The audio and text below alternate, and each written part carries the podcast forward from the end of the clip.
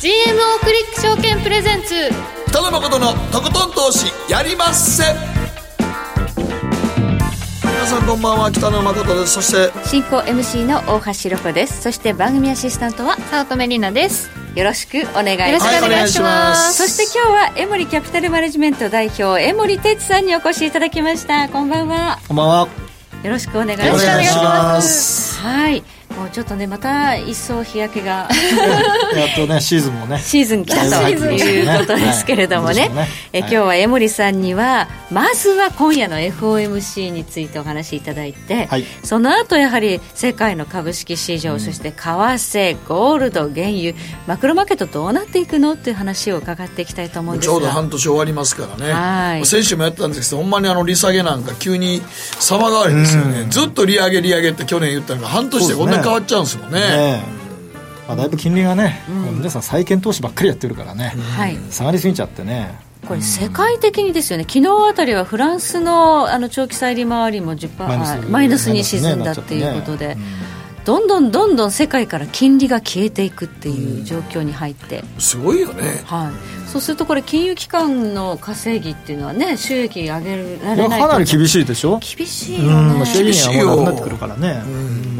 だからこう利回りで運用するってことができなくなってくる時代なので、まあ、キャピタルゲインとあかあ、キャピタルゲイン行かないと。ボラティリティ作らないと張らないとねえボラっティてリテなィってきますよね、どかうなりリしスてクも。高くなりますね。だからそうなはるいとね。、というような状況に入ってきています今日は江森さんにそのあたりじっくりと解説いただきますのでよろしくお願いいたしよろしくお願まいすしますえ後半マーケットのリアルのコーナーでは総実総合研究所調査グループ研究員安田沙子さんをお迎えいたしましてアメリカの代替食市場を活況に見る政策投資志向の変化をテーマにお話を伺っていきます、まあ、代替食ということで本物の肉とか魚じゃなくて別のお野菜かなんかで作ったようなやつでもまあ、ね、いわゆる大豆でしょ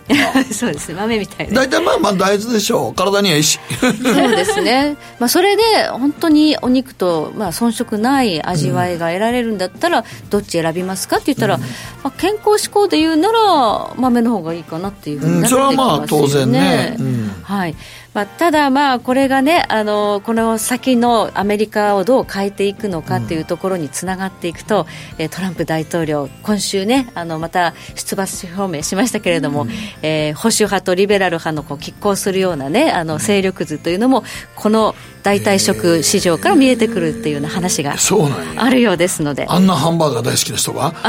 まあね、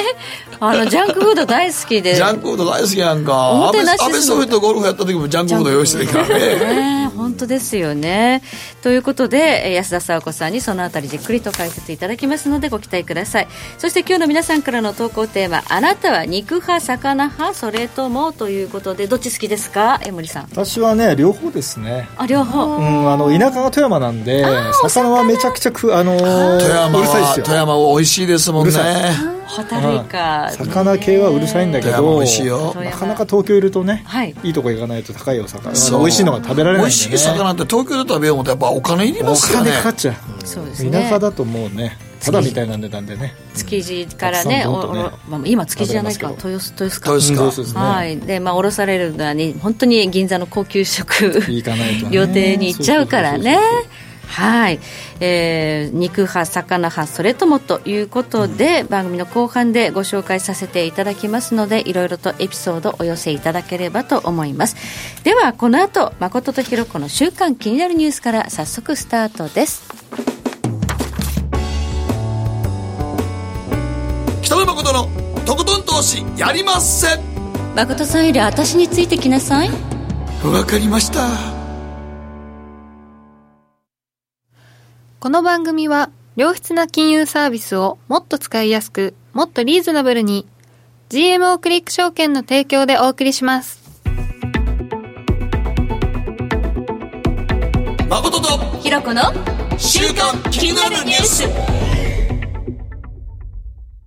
さて、ここからは、誠とひろこの週間気になるニュースです。今日一日のマーケットデータに加えまして、この1週間に起こった国内外の気になる政治経済ニューストピックなどをピックアップしてまいります。まずは今日の日経平均です。今日は久しぶりに気持ちのいい大幅上昇となりました。361円16銭高、21,333円87銭で取引を終了しこまれやっした。ぱりあのドラギさん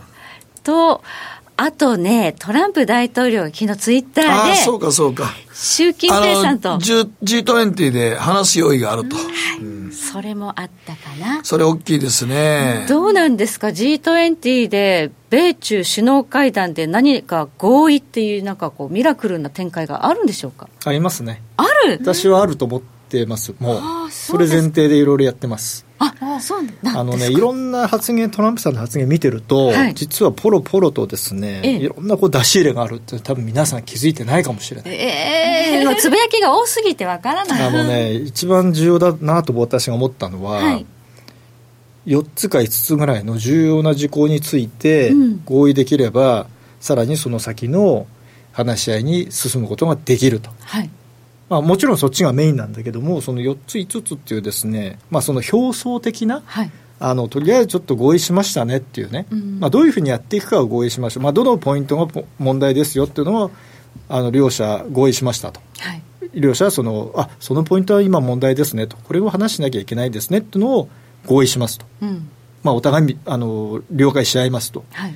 いうのが、まあ、私は今回のその合意のはいポイントかなとでこれはねこれで結構サプライズになる、本質的な話し合いはまだまだ続くけれども、うんそれはもう全然終わらない話し合いを続けるためのお互いの気持ちを確認するみたいなそういうこ合と意でですすか。ねでそれで一応暫定合意みたいなことをしたと、はいえっていうねそうするとマーケットよ喜んじゃうというか。もう一回上げていくっていう、ね、上だがっからそれが7月の一番重要なポイントになってくるとああ、そうです私か。は持ってて、もうそれに備えて、いろいろもうそうなるだろうという前提で見てますね。じゃあこの金融相場というだけではなくて心理的なマインドの改善ももう合わさっての大相場がもしかしたら夏にやってくる。そうっていうかその、昨日ああいう発表がある前まで、ええほとんどその両方まあこう没交渉みたいなね、そうです。感じで、その話し合いも連絡も取ってないみたいな雰囲気だったじゃないですか、はいあこれはいよいよ出るねっていうふうに、今週中に何か出るねと私は思ってたんですよ。はい。まあ、まさにまあ昨日たまたまそれで出たんでね、マーケットはああいうふうに反応しましたけど、まあ、それはやっぱりその G20 で、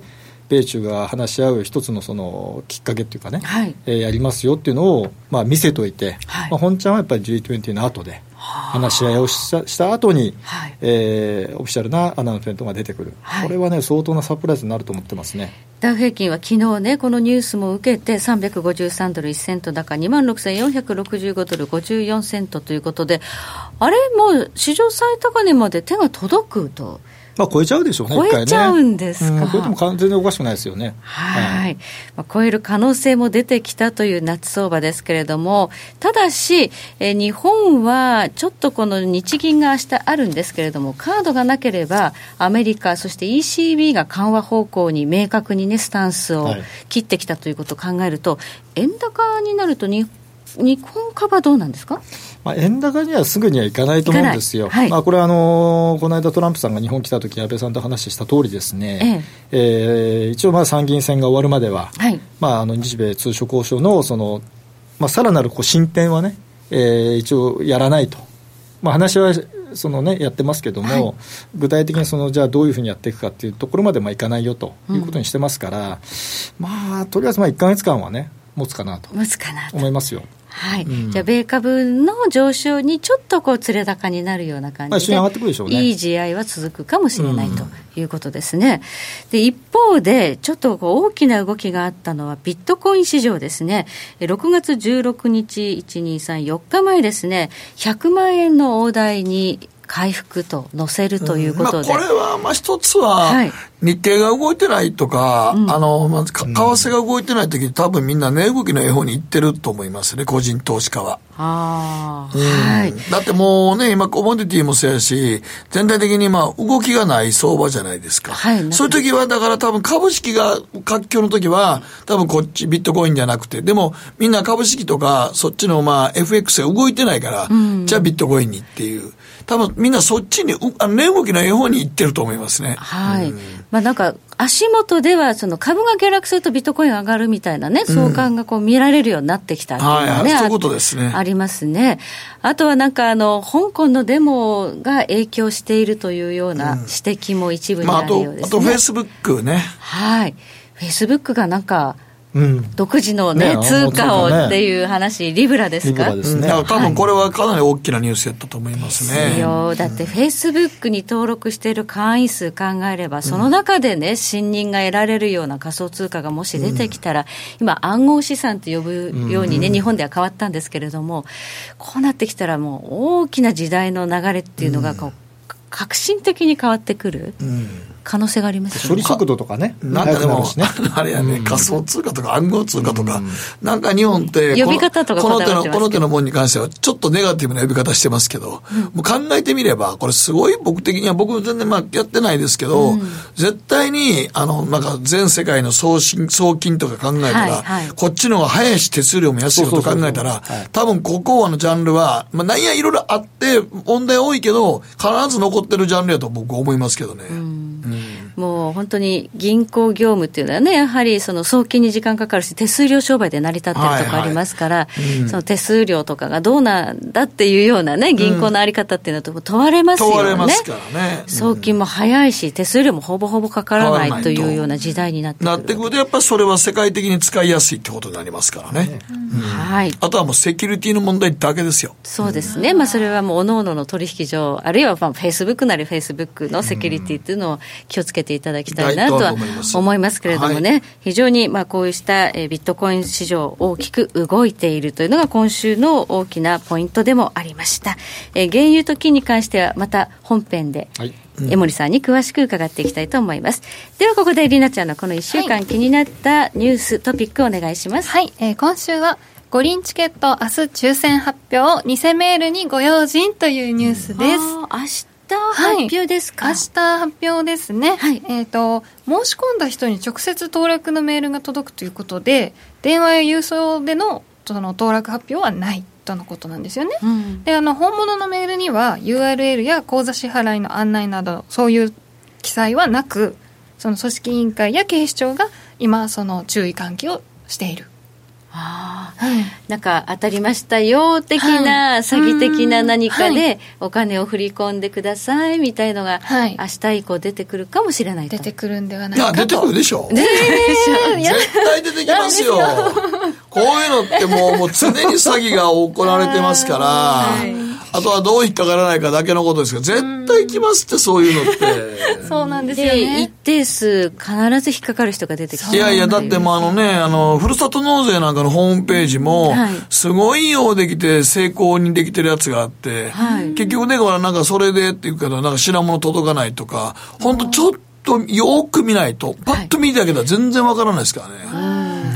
なんかね宅配便業者さんでも全く同じでちょっと一文字違うだけみたいなホームページがね成功に再現されていてそこにいろいろ入力しちゃうと引っかかっちゃうみたいなのもあるようですよね。だからほんまにお金だけ振り込んで、何も届かないとかね。あ怖いですよね、ちょっと見ただけじゃ判別できなーいレ先ベ業者ルに、先業者に納税してるわけじゃないねんけどね、我々は。ねえ、本当ですよね。でもほんま気をつけてくださいね。はい、ということで、明日、はい。オリンピックの申し込んだ方っていうのには、えーいろいろと連絡が来るはずなんだけれども、はいはいちゃんとこれが正式な連絡かどうか、そうなんですよね。はい、確認していただければと、はい、よく見ましょうね。よく見ていただければと思慌います。ててお金振り込まんようにね。はい、喜頑張ってんくで。ださいはね。はい。以上、誠とひろこの週間気になるニュースでした。続いては、マーケットフロントラインです。北野誠のとことん投資やりません占えましたぞあなたの未来え、どんなあなたは努力次第で大きな成功を収めますただし野菜中心の食事と早寝早起き適度な運動をして健康なにんだよ注意をしていけ。ば母ちゃんのセリフと一緒じゃん。未来は自分で切り開く株式 FX は GMO クリック証券すると川上からどんぶらこどんぶらこどんぶらこって何桃が流れてくる音だよじゃあかぼちゃはこって天ぷら粉、天ぷら粉かな唐鳥は揚げ粉、唐揚げ粉。パパおやすみ置いてかないで頑張るあなたを応援します。GMO クリック証券。エミさん、どうしたの僕最近考えてしまうんです。毎晩月を見上げるたびに、僕の将来はどうなってしまうんだろうって、同時に思うんです。この虚しい気持ちに寄り添ってくれる女性がいたら。好きですで、よくないシンプルにわかりやすく。GMO クリック証券。北野誠のとことん投資やりまっせやりまっせって何語ですかさあ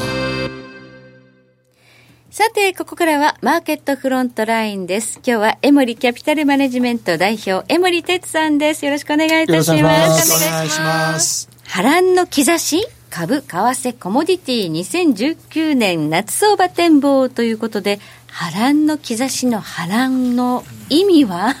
どっちに波乱なんでしょうまか、あ両方でしょうね両方ですかうんまず上行くってことなんじゃないですかねまず上に行ってしまんあ上にう。行かないと下には行かないんでね、なるほど。うん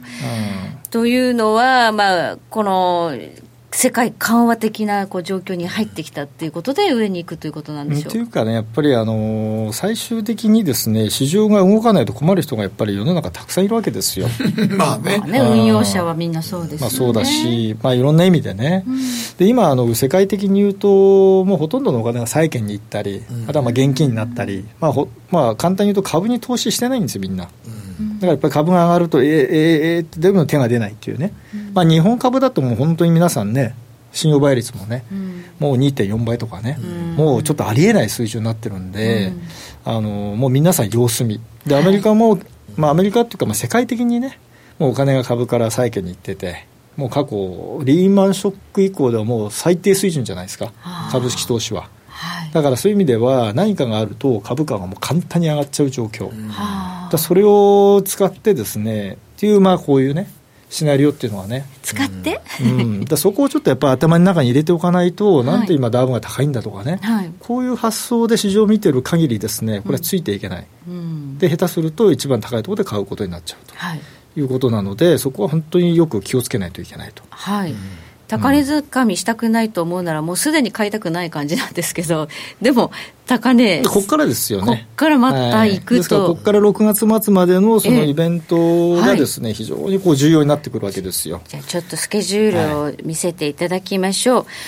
なんといっても、まあ、今月は本当、政治が多いんですけれども、まあ、一番上にあります安倍さん、イランにね、行きました。これはやっぱりちょっと失敗だったっていうような報道もね、散見されるんですけれども、一回でね、なんか成果得られるとまもあ、そ思れはえちょなっといでメすディアがね、まあ、それを取り上げたいというだけで、うんまあはい実際やっぱり安倍さん行ったってこと自体は非常に大きい、ただやっぱりあええの、例のハメネさんと、ね、会ってる時に、はい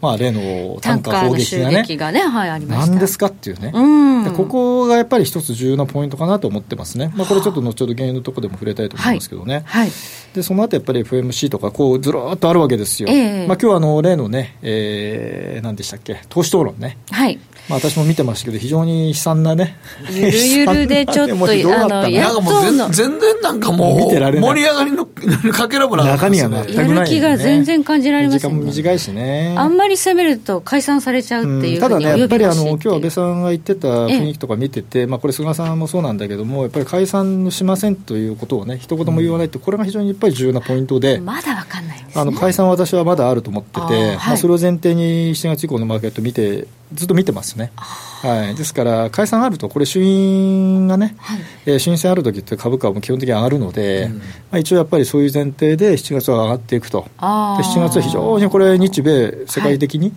えー株価が1回上に吹き上がると。はい。いう前提でこういった今、スケジュールをね、見ていかなきゃいけないと、まあ、その後当然、これあの、通常国会の会期延長っていうのもね、はい。まあ、出てきて、26日が一応ね、あの会期末になってますけど、まあ、1週間延ばして、日銀単価見た後に、えー解散と、であれば、8月4日日曜日が、えー基本的に衆院、衆参ダブル選挙というのが、まあ、一番早いスケジュールかなと、うんまあそこで消費増税が論点になるかどうか。消費増税はもうやりますよね、あまあ、これこはれはやるもう先送りできないので、はいもうこれはあの論点にならない。ならないんですか。はい。でやっぱりあの今回あの、参院選のマニフェストのところで、外交を一番最初にこう自民党が出してきたっていうね、でこれやっぱり野党が何も触れられないところなんですよ、すね一番弱いところだから、はいこの外交を前面に出してきたっていうのは、もうこれはもう完全に自民党、安倍さんの、えーもう勝ちですよね。はいということで、ひょっとしたら、まあねえー解散・総選挙で、衆参同日ダブル選はいあり挙まのすね可能性があるというまあ、ことそで、の前提は見ていかなきゃだめでしょうね、まだね。ははい、そうなると、まあ、ちょっと夏は株高になる可能性が、まあ、日米ともにあるということでしょうか、えー今夜の、ね、FMC では、まあ、利下げはさすがに今回はないとしても、まあ、年内の利下げの、まあ、スタンスというのは示されるでしょうね。いまあ、そうでしょうね、はいまあ、利下げはもう市場は一応、もう最低年内0.5%、はいポイントの利下げはもう織り込んじゃってるんでね、まあ、どっかでやらなきゃいけないんですけど、やっぱり7月相場が強くなりすぎたときにね、はいえー7月の30、31の FMC で実際にどういう発言が出てくるかって、これまたね、ちょっと別に考えなきゃいけないですね、あえー別にね。ー上がっちゃうと、今度7月の FOMC で、ちょっとやりすぎたのを引き締めなきゃいけないんじゃないのっていう、まあ、今日はねあの、そういう意味ではパウエルさんはもう利下げするってことをほのめかさないと、これもう大ブーイングになるし、もう彼の立場も完全になくなるから、トランプさんの圧力もそうですし、なんか更迭論がうね、ん出てきてるから、あったっていうはいもうそれは可能性ゼロじゃないんでね。ええええあのゼロではないと思ってますから、それを避けるためには、パウエルさん、その自分の方針のためにも、えー利下げはあ7月以降、えー、ありえますということを何かしらの形でね、えー示さないと、これはもう市場から大ブーイングですよ、当然これ、トランプさんからも切られちゃうと。はいうん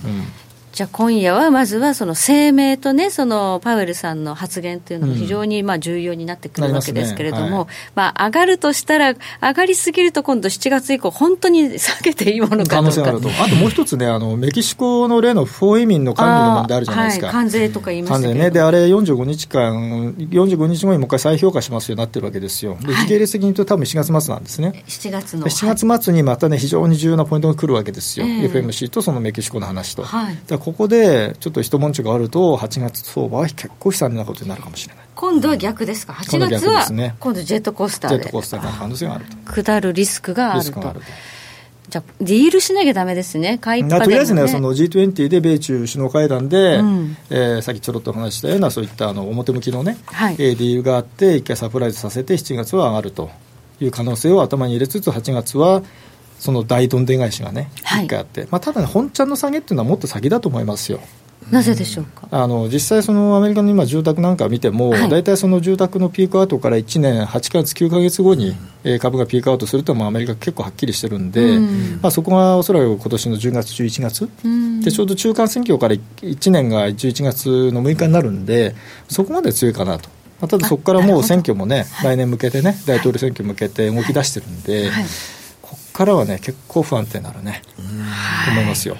まあ、それにしましても、この上半期経過しただけで、えー世界がまあ緩和方向に大きく舵を切らざるを得なかったということは、まあ、景気がやっぱりよろしくないということなんですよね。景気はね、これ、非常に判断難しいんですけ難しいど、はいハードデータはね、そうでもない、ただね、中国のデータは非常に悲惨になってきてる、はい、うんただね、OECD のこはいの中国のデータを見ると、中国こののです CLI っていうですね、これ、コンポジットリーディングインディケーターっていうですね、はいちょっとチャート用意したんですが、景気先行指数先で行指数すでかすね。ね、はいで赤い線見ていただくと、なぜか中国がですね、どの国よりも先に動いてるっていうですね。おー早いんですね。早いんですよ、ええで株価見ていただくと次のねあの MSCI 世界株価指数との比較見ていただくとほとんど同じ動いてるでしょやっぱね中国の指標をですねまず見なきゃいけないっていうのはですね、はいもう今の常識ですねアメリカも大事ですけどね、はい今、中国ちょっとね、上海総合揉み合ってるんですけたど、だねね、これ CY 見ると、中国のやつはこれ1月にボトムつけてですね、2月、3月上がってきてるんですよね。あそうするとね234とね一回株上がるフ上がる可能性ェー非常ズに高いに入ってたるはもう入っちゃってる。入っちゃってるん入っでちゃすかってます。はい。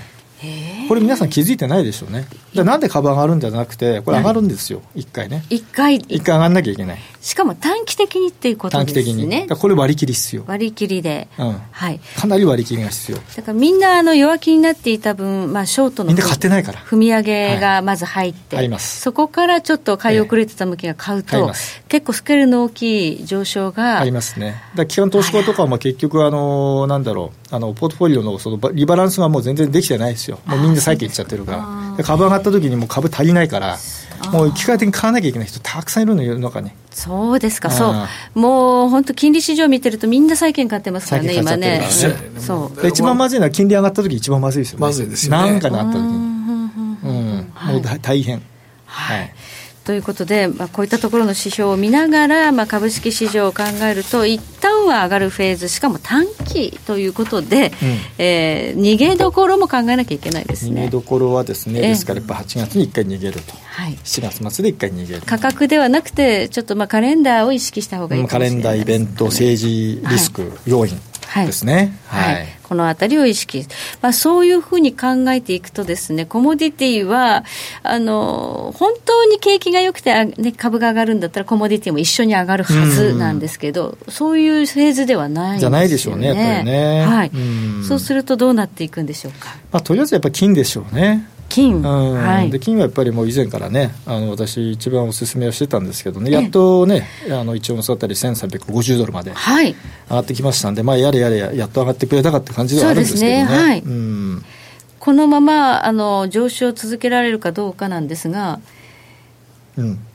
まあ、やっぱり金利が低いうちはね、はいあの冬コストが非常に低いので、まあ、変わりやすいっていうのと、やっぱりあの将来的にこう株価がね、まあ、いずれ大きなクラッシュっていうか、調整は私は来ると思ってますんで、まあ、早ければ年内、遅くても来年には必ず来ますから、はいまあ、来ますからっていうのは、私はそう思ってるだけですけど、 来ると思ってますんで。株の大クラッシュですねえ、ーやっぱはりい金はやっぱり資産保全というね、はい一つのそういったあの非常に重要な役割がありますから、はいえー持っておくとはやっぱり非常にいいんではないでしょうかね。はい、あのロシアですとかカザフスタンですとかそういう新興国の中央銀行っていうのは今金の保有量を増やしてます非よ常ねに増やしてますしね、まあ、中国もね、中国も増やしてるって最近ね、まあ今日もあの日経新聞出てましたけども、はいこうアメリカの国債の保有量をね、ええもう極端に今減らしてきてるっていうですね、その分金増やしてるんです金ね。利増やしてるみたいですね。今日日経に載ってましたね。うんまはい、あだんだんやっぱりそういうね、はいあの雰囲気が出てきてますね、今ね。やはりちょっとその基軸通貨国であるアメリカの資産、ドル資産持ってると、アメリカに睨まれて、制裁されるともうどうにもならなくなるので、ちょっとこうドル離れっていうのが、そういう新興国に起こりつつあるんですね。起こりつつありますねはいうんその時にやはり選ばれるのは、金であったり、今はひょっとしたらその暗号資産であるビットコインみたいまあなとこころれからに。多分そういうところもね、うん、い出やて多くるで分しそょうういうねところも多分、あはの、い逃げ道としてね、はい、はい注目されていくのかそもしうれやないっでぱすやっぱり多分あの辺逃げ道としては一つあるでしょうあからるありますよ絶ね対に国があとやっぱりそういうのを実際ね、うん持ち始めるかどうか、んえーそこでしょうね。はい、なんかベネズエラなんかはね、結構ペトロとかいうね、暗号資産使あって。れもどうにもなんないっていうかね まだちょっと金売ってる でしょ。ベネズエラはお金なくて、もうねお金ないから逆に金売っちゃってるんでね持ってる金売ってお金にそうそう変えるぐらいですからね。はい、ということで、えーゴールドは、さこの低金利が続く間は、まあ、下支え、うんしかもいろいろな国のその中央銀行が金買いをこう粛々と進めているということで、まあ、下がりにくい環境下がりにがくいでしょうね続くだろうとはいいうことですね。えそして、まあ、気になるのが、世界のまあ景気指標とも言われる原油価格の動向なんですが、はい今、金がはいあ金ね株がものすごい勢いで戻っている割には、原油はちょっとついていってないんですよ。原因はね、うんこれもう完全に政治の、まあ、おもちゃって言ったらね、ちょっと怒られちゃいますけどね、あちょっとそんなような動きになってるのかなって気がしますねあ。そうなんですか。うん、まあ、政府の軍になってるっていうかね、まあ、まあ完璧に今原油って政治マターですよね。感じそうでこすね。れうんだからあの、つまりどっちかって言ったら、そのマーケットの、あの、独自性とか、あの、理屈やなくて、国の思惑がここに入りすぎてるんおっですしゃよる通りですねま。あ、中東とかね、アメリカも産油国になっちゃったから、すごい思惑が渦巻きますね。これきますね、やっぱりねまあ、最近で言うとね、はい例のそのタンカーの攻撃がね、はいあれをきっかけにやっぱりちょっとこう原油価格はね、意外にこう上がらないってことで、はいなぜ上がらないんだっていう人がね、結構いらっしゃるんだけどもそうですよ、あれだ普け。通、ああいうことが起こると、やっぱりホルムズ海峡大ことが起こると、原油上がりますからね。基本はね。基本は。はうんまあ、だんだんやっぱり皆さんもね、あのー学習効果っていうかね、が出てきてるのと、あとやっぱりあのー気になるのは、ちょっと先ちょっと言っていただくとね、あの WK 原油の推移っていうチャートがちょっとあると思う6んペーでジのすところでが、すね。はい。まずね、あの赤い丸のところね、はい。ここが実は非常に重要でこ、れ大暴落の。大暴落の直前です直前ね。ですねはいでこれはあの実は昨年の10月に例のあのサウジ人ジャーナリストのカショギさんがはい。亡くなった時なんですよ。こっからね原油価格で暴落してるんですよ。これなんかトルコの大使館での殺害があうんっそうやた、歌詞サウジアラビアがかいね、関与やってるんじゃな関いか連してんじゃでないか今と日もねニュース見たらですね、はい国連がですねあのームハンマド皇太子の指示で行われたっていう証拠を見つけたっていうアナウンスメント出ちゃってるんですよ。でこれが何か出てくる可能性ある、まあ、それちょっと置いといて、いまあ、いずれにしてもその原油を下げさせたっていうね、まあ、これやっぱりサウジの収入を減らすためにアメリカに減ら下げさせたんではないかっていうね、まあ、疑惑が一つあるわけですよ。サウジアラビアの失態でアメリカが怒っそうていうことです価格を暴暴落落ささせせたたってとことです、まあ、たまたまこれ株価の、ね、暴落と同じタイミングではあるんですけど、ねうんはいでもう一つは青い丸右側のねあるじゃないですか、はいでこれはですねあのアメリカが例のイランのはい核合意から離脱してちょうど1年後なんですよこれ5月8日に去年の5月8日に離脱してるんですけどね、ええまあ、そこの1年後がこの青い丸なんですが、はいまあ、ここから結局今の例のオマーンの沖のね、はいタンカー砲撃から、まあ、こういう動きにはなってきてる。なるほど、だからこれもやっぱりイランの収入を減らすためにはい何かしらの手が入ってるんではないかと、まあ、こういう疑惑があるわけですね。紛争にもかかわらずあまり上がらなうん上がらないいというのは逆に下げさせると下いげさうせ動てるき可能が性が非常に高いんではないかと私は勝手に推測してます。これ勝手な思い込みですから。はい。そうすると、この政治のシナリオで、えー今後展望するにあたって、ここから原油どうなるんですかまあ、結局あの、やっぱりアメリカがそのシェールオイルをたくさん生産してね、うんえー中東の供給に頼る必要がなくなってきたっていうのは非常にやっぱり大きいわけですよ。まあ、だってね、世界一の産油国になっちゃいましただか、かららそうなる、と、もう原油価格にはどうにでもできちゃうと。はい。いうことです、うんたアだメリカ50ドル以下になると、これ、世界のすべての人が悲惨な状態になる、特に産油国、これ、アメリカも含めて、はい。シェールオイルも作れなくなるので、はい。でこの50ドルはなぜ重要かっていうと、その最後のちょっと7ページ目見ていただくと、これ、あのブレント原油なんですけどね、はい。これ、ブレント原油は青い線なんですが、ほこれと緑色の線、はいこれ、実はね、ロシアのルーブル建ての原価格おですー。あ、ルーブル建てだと原油高いんですね。高いじゃないですか。あ、これはルーブルが安いせいですか安いからですね。ということは、これあの、2008年に原価格が150ドルまで上がった時よりも、はいルーブル建てはですね、今の方が高いわけですよ。本当だ。ということはね、これ、プーチン大統領が言ってるようにね、はい。別に原価格は55ドルでもいいんだと、高くなるある必要はないんだと、通貨安って結構効くんです結ね、これ。聞きます。で、結局あの、ロシアはたくさん作りたいんだってことをね、はい。言うわけですよ。はい。でこうなると、今やってる OPEC プラスっていうね、はい。 OPEC の加盟国とそれ以外の国とはのいその協調減産のね、はいその枠組みが非常にこうフラジャイルな状態になっていくと、うん不安定になっていくうんと、そうなると、まあ、今、今日発表になってましたけど、7月1日、2日のね、うんこの OPEC と OPEC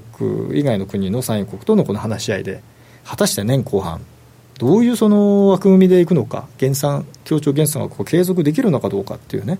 まあ、そういった話にもなってくるので、ここまでちょっと頭に入れとくと、なかなかこれ、原油価格もですね、上がりづらないいとで。すね、そうすると、ね。なかな。か上がりづらいと。、はいい。うことをですね、ちょっとこう念頭に入れていただいて、原油価格は見なきゃいけないはい。ということでしょうね。本来定例総会来週25日の予定だったんですが、まあ7月1日2日にちょっと延期されてるんですそね。うですね、今日なんか OPEC のホームページにはそういうふうに出てたようですね。ええはいで延期された暁には、まあ、ロシアなんかがもうちょっとこの状況だから、もう減産には乗りたくないというね、ねえまあ、ただね、さっきお話しした株のストーリーがね、あのーお話しした通りになるのであれば、はい、まあ、原因はもう一回上に行ってもいいのかなとは思いますけどね、7月はね、うんうんまあ、ちょうどドライブシーズンでもあるし、はい、まあ、多少そういったところもね、在留視されていいのかなと。そうですね、一番の需要期ですから、そうなんですよねここでその少し上がってくれない待っと、てくれないとね、これ、うん10月以降ね、悲惨なことになりますよ。そうですねうん、少し上げとかないとね。はいうんで原油がやっぱりそのこのまま下がってしまうということになると、やっぱり相関性考えると、今、株高についていっていないというのが気になりますし、はいやっぱり原油安は株式市場にとってもよくないですよね。良くないですからねはい、まあただね、上がりすぎると、またほら、トランプさんがね、はい選挙にね、ちょっとあーあれになっちゃうので、上げさせないというですね、はいまあ、そういう発言も出てくるんでしょ うね。ええガソリン高はね、アメリカの消費を鈍らせるということで、まあそう考えてやっぱ原油価格っていうのはその去年、一昨年まあ、それ以前とはい今っていうのはだいぶ構造変わったんじゃないでしょうかね。変わってしまった政治的にまあ利用する価値という意味では今はいちょっとこう下向きになってるわはけい、で見すづねらくはなってきたなっていう気がしますね。はいそうすると、まあ、あのコモディティでいうと、ゴールドは下支え要因が多いということで、ゴールドはまあちょっと押したところは拾いたい、で原油はちょっとやはり、ここからあんまり上がるのは難しい、まあ、上がってもやっぱり限界的かなと、まあ、60ドルとかね、WTI 原油で言えば、まあ、そのあたりまではせいぜい、まあ、目処として見といて、まあ、そこ以上ってのは難しいかなと思いますね。はい、そして株は7月はもしかしたらものすごい大きく上がって、8月気をつけろというシナリオ特かにも日しれな経い。平均はね、8月、超注意した方がいいんです。ええ、今年のね、日経平均のパターンっていうのは、1月、2月、3月、あの1月、2月上がって、3月下がってるんですよ、はいこのパターンっていうのは、過去、1966年以降、5回あるんですけど、8月はすべて10%ぐらい下がってます、すべて、すべて、これ珍しいけど、すべてそうなってるのえでー、そういうアノマリーなんですアノマリね。ーなんですほうまあ、8月に下がるとはいえ、今から売るとちょっと早すぎて早す踏ぎまれるますと早すぎますいうことですね。今から売るのはちょっとあ最低はねかんと思いますよ。はいね2万1500円以上にまではまあせめて待たないとだめ、うんだってまあ、えーまああの、ひ東のアイランドリバーサルみたいなら、隙間埋めに行ったら、まあ2万1500円ぐらい戻っても全然おかしくない。全然おかしくないただそこからは上がる勢いは僕もないと思いますね。万が一上がっていけばね、はいまあ、そういうことを考えればいいかなと思いますけどね。はい、江森哲さんに伺いました。マーケットフロントラインでした。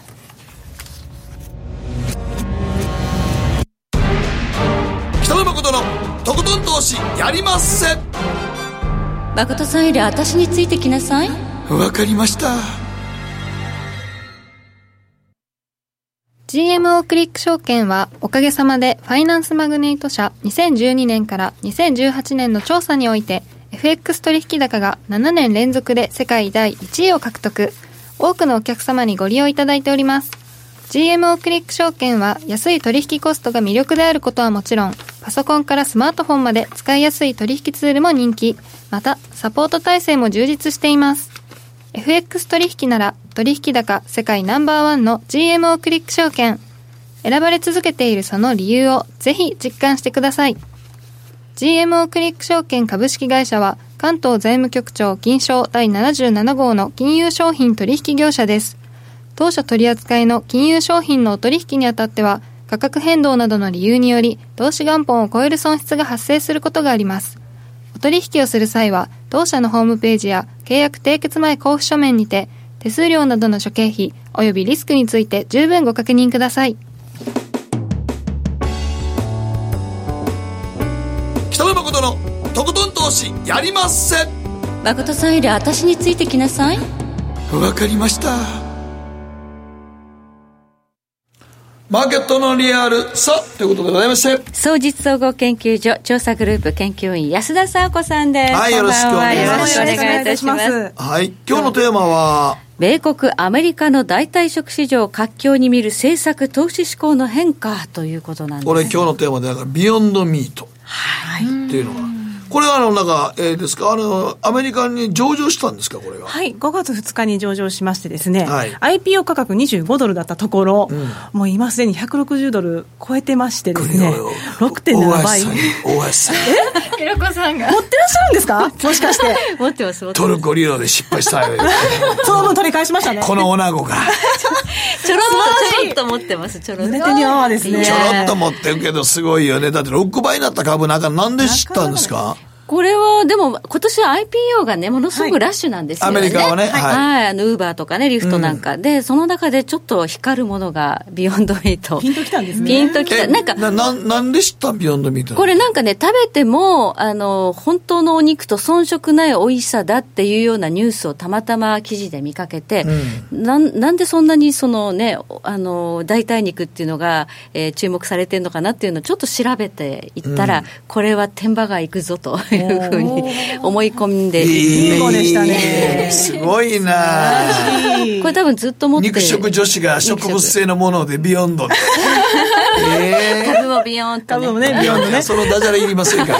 そのダジャレいすいりまませんせん、調子乗りました。はいいえいえいえすいません。はい。とんでもないですはい。で、ビヨンドミートなんですけれども、あの、ご案内の通り、植物原料をベースとした、はいい、わゆるその、ハンバーガーのパテ。だったりですとか、うんはいソーセージだったりですとか、あタコスに入れるようなミンチですね。ああいうものを作っているんですよ。ーで、こちらはですね、いわゆる注目されてるところが、その、肉でできているわけではないというところの他に、まあ、グルテンフリーとか、あと遺伝子組み換えの、まあ、原料が入っていません。あと面白いのがですね、これ大豆使ってないんですよ。えー、具体値じゃないのエンドウ豆が主原料で。エンドウ豆エンドウ豆やった最近ではそのソイプロテインではなくて、ピープロテインという言葉がありまして、はいまあ、エンドウそうそれ豆エンドのウこと豆のことはい。へーで、何かと言いますと、やはりその大豆といえば遺伝子組み換えってやっぱりアメリカ多いんですよね。うんまあねアメリカそういはっねた、はい。そういったイメージがあるので、どちらかというとそのピープロテインに力を入れている、まあ、植物由来タンパク質。のメーカーが増えてきているというところで、ビヨンドミートもそうですねという話、あと後者って規定があるんですね、い、あのいわゆるユダヤ教徒の方々が、まあ、食事できるような規定がありまして、いあわそうゆでるすハラルみたいな、世界中でも肉食で豚あかんとかいう国でも大丈夫やもんね、そうすると。まあね、宗教上のね、いろいろそうななでんね、す制限いろんなのそうなんで中すでも、これだったら大丈夫と。なので、あのお肉を食べられない、まあ、ベジタリアンですとか、ビーガン、特にビーガンの方、こういった方々も食するだけじゃなくて、その宗教的なものも含めて、まあ、普及ができるということで注目されました。ちなみにビーガンで分かられますかビーガンは、えっと、ベジ、えっと、あの、あれですね、乳製品も卵も一切口にしない。お肉も食べない。お肉も食べない。あの毛皮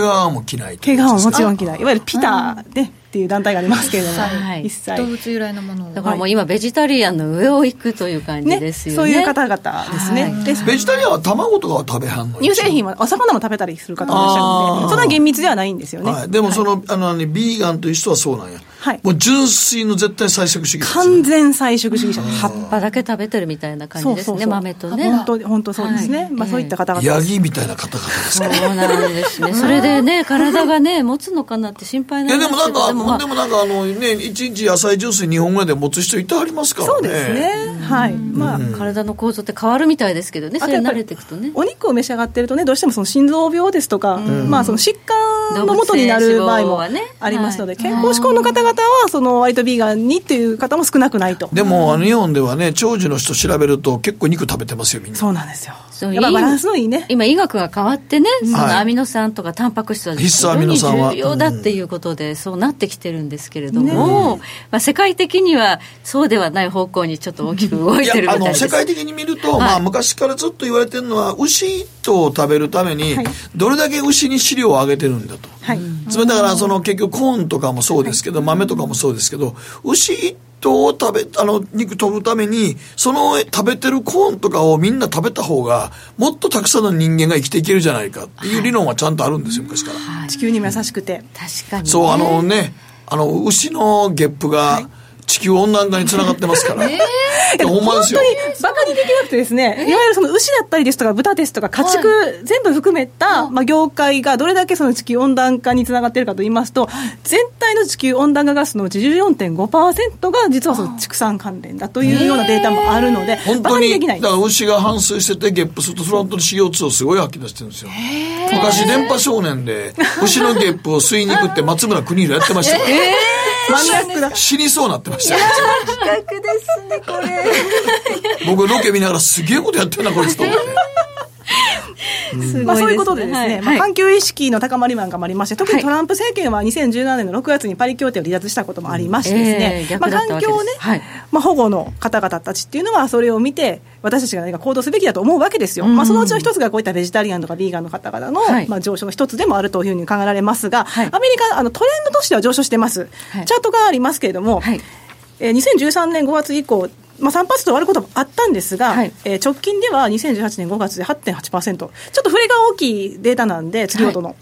なので、ちょっと8.8%っていうのは一時的な要素かもしれないんですが、実際にトレンドを見てましても、4%前後からもう6%超えてくるくらいになってきているので、着実にこういったベジタリアン、ビーガンの比率はアメリカ人の中でも増えているということが言えるんですね。はい。でどんな方々かって言いますと、あの18歳以上から49歳ぐらいまでの方々が割と多くてですね、でベジタリアンは7%、8%、で、ビーガンは3%から4%なんですね、で逆に50歳以上の方々は3%程度になってきてまして、やっぱりちょっと若い方が多い、ここでピンと来られた。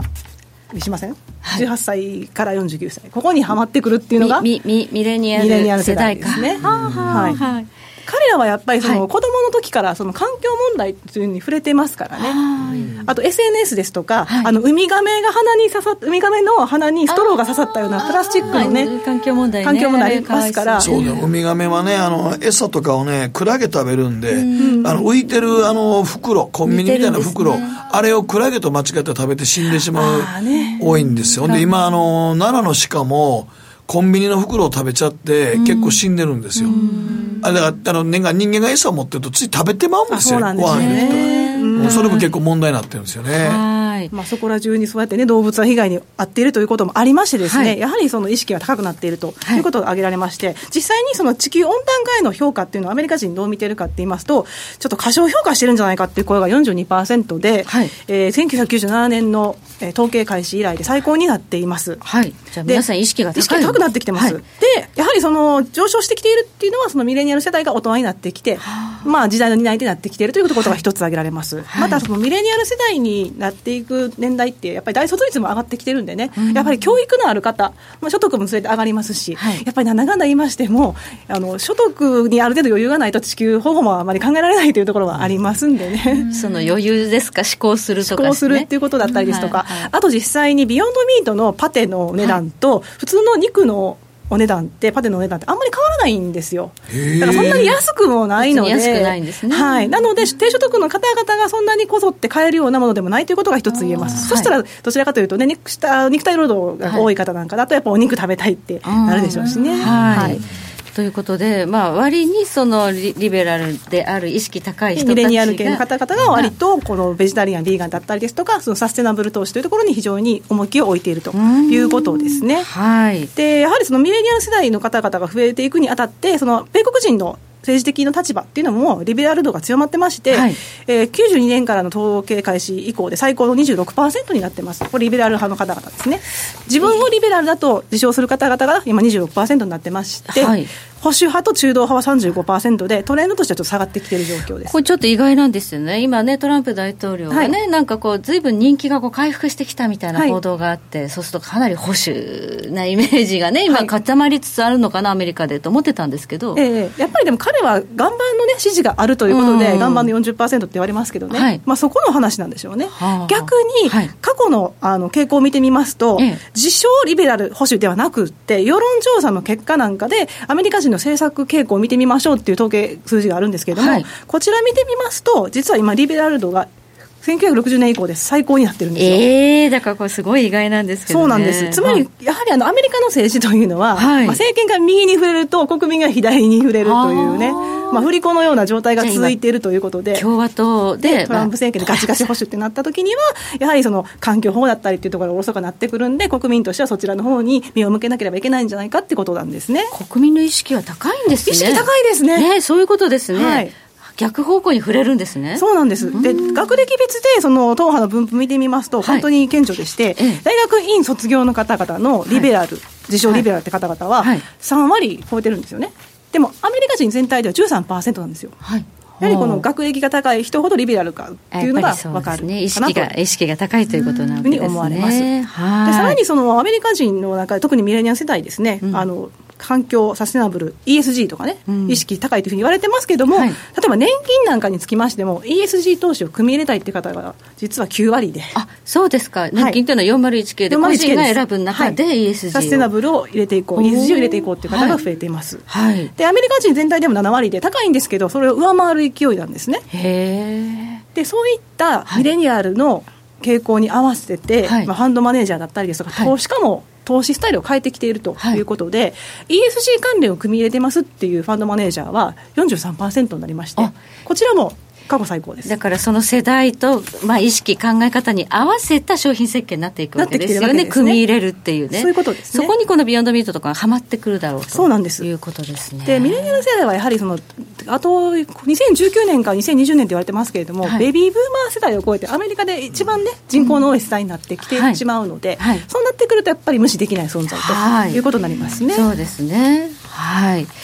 ということでこの ESG というのが一つのテーマ核にはなってきているんですけれども、はい、この資産がどんどん増えていくという中で今後あのちょっと大統領選挙なんかもすごく気になるんですけれどもねそうですね、はい、であの今特にアメリカなんかではレジ袋の禁止措置、ねうん、あまあ日本でもそれねぼちぼちぼちやってますけどね、はい、ますねああいったところがもう州ベースで行われてまして、まあ、一番有名なところでカリフォルニア州ですね、はい、あとハワイ州はもう自治政府でもうすでにそういう取り組みがあるので、実質州がやってるのも同然ということになってます、これにニューヨークが加わって、アメリカでは3州でポリ袋禁止措置が講じられるんですが、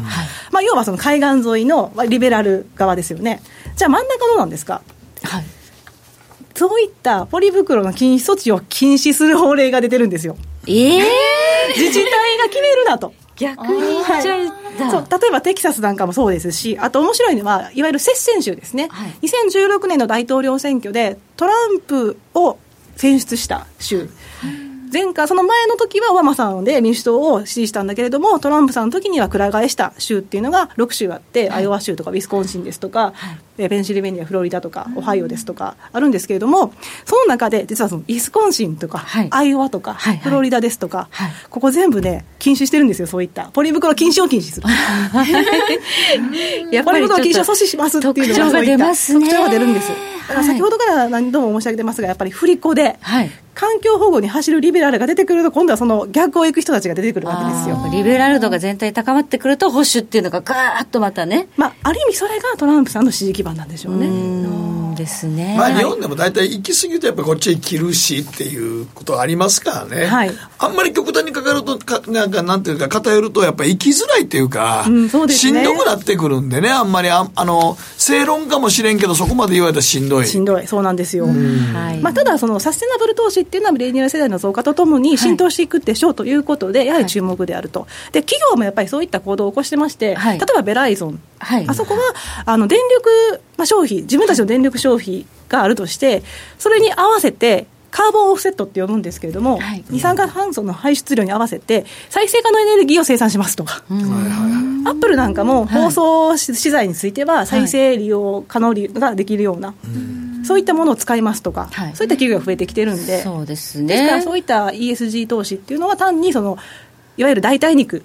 か、はい、だけではなくって、はい、割と大手の企業なんかもとこう投資しているところがあるんで、そこでも着目すべきってことですね。このねミレニアル世代に投資してもらえるように、まあファンドマネージャーもねファンドいろいろ組み替えるわけで、うん、企業もそのために選んでもらえる努力をしているということで、いうことで、はい、まあ ESG テーマの投資っていうのは、まあアメリカ株ではこれからどんどん注目が高まっていくだろうと。を進んでいくということですね。いうことですね。はい、はい、ここまで安田沙子さんに伺いました。マーケットのリアルでした。北野誠のとことん投資やりませんバカモンお前は周りが見えてないまた怒られちゃったよ部長の前歯に自分ノリするな大学生のノリはもう通用しないぞはいノリをどうにかしないとまずいですね部長歯にノリついてますよもっと楽しくもっと自由に GMO クリック証券ねえ先生好きって10回言ってそれ10回クイズでしょいいからじゃあ好き好き好き好き好き好き好き好き好き好き僕も先生好きえうも思わず笑みがこぼれる株式 FX は GMO クリック証券あらっしゃいご注文どうぞうーんと大盛りラーメンにトッピングでチャーシューコーンメンマ海苔それに味玉白髪ネギねあバターとわかめも全部のせい一丁シンプルにわかりやすく株式 FX は GMO クリック証券さてここからは皆さんからいただいた投稿を紹介していきますあなたは肉派魚派それともはいゼニゲバさん子供の頃からサバ大好きです手軽に食べる、えー、食べれるサバ缶が大好物だったんですよ、はい突如として健康志向食品として連日メディアに取り上げられ、はい、需要急増で各社値上げに踏み切った経緯は皆さんご存知かと思いますが、はい、 私からすれば今頃サバの偉大さが分かったのかという気分でいっぱいですそしてたとえ値上げされようともこれからも一日一食必ずサバを食べていくつもりですまああの D- DHA と EPA が豊富やからねすごい人気なんですよね、うんあの動脈硬化とかの,、はいあの予防にもすごいいいって言われてますからねサバ缶と納豆を入れて、あのそのあったかいだし汁に入れてそのうどんつけて食べるっていうのは山形の郷土料理であるんですけどこれめちゃくちゃ美味しいんですよ、へーテレビで見てサバ缶1個入れて納豆も入れてそれ、うどん入れるつけつけうどんつけ うどんえー正直言うとうどんはいらんと 思う まあ腹持ちが良くなる腹持ちが良くなるちょっとうどんでも正直言いますちょっと塩分高いですそうですねはいはい、えーこちらこうちゃんさんからで昔から肉は大好きで焼肉ステーキハンバーガーなどなどほぼ毎日のように食べてました、牛肉豚肉鶏肉すべて好きでしたがある時期から肉の油が食べられなくなりました牛肉それも国産牛の油を体が全く受け付けません高級な霜降り牛肉などは全然ダメ焼肉でもカルビがほとんど食べれませんあもうそれは年ですドキドキ耳が痛いですそうだよねはいそうだよね私食べにくい食べられないいやいやもうカルカルビはちょっときついですねんまだいけそういやもう油をしか食べないよ俺いやでもねほとんどの日本のあのあのいわゆる黒毛和牛って言われてるのは油のうまみなんですよ、まあそうだよねあのアメリカみたいにあんなあの広いところでね、なんかあの牛釣ってあ風通してとか日本ああいう施設ないんですよそうですね国土狭いから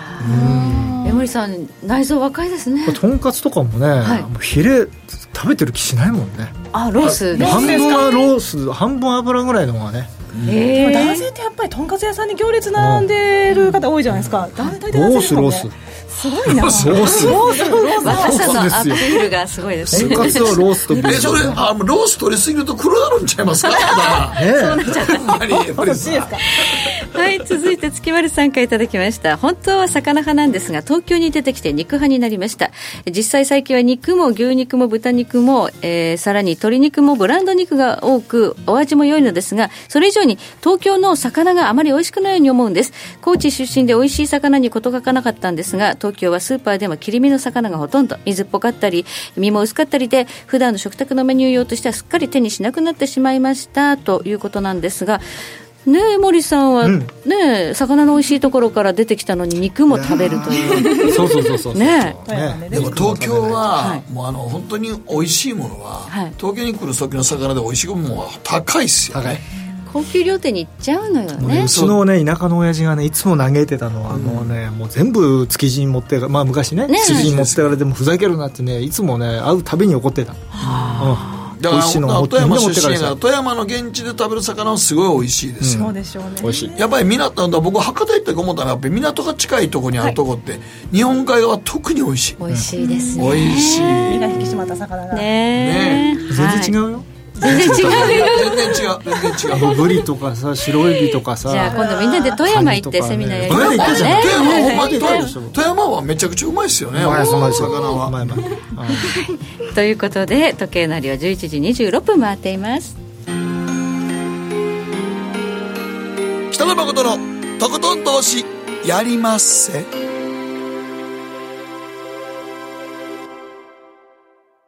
この番組は良質な金融サービスをもっと使いやすくもっとリーズナブルに GMO クリック証券の提供でお送りしました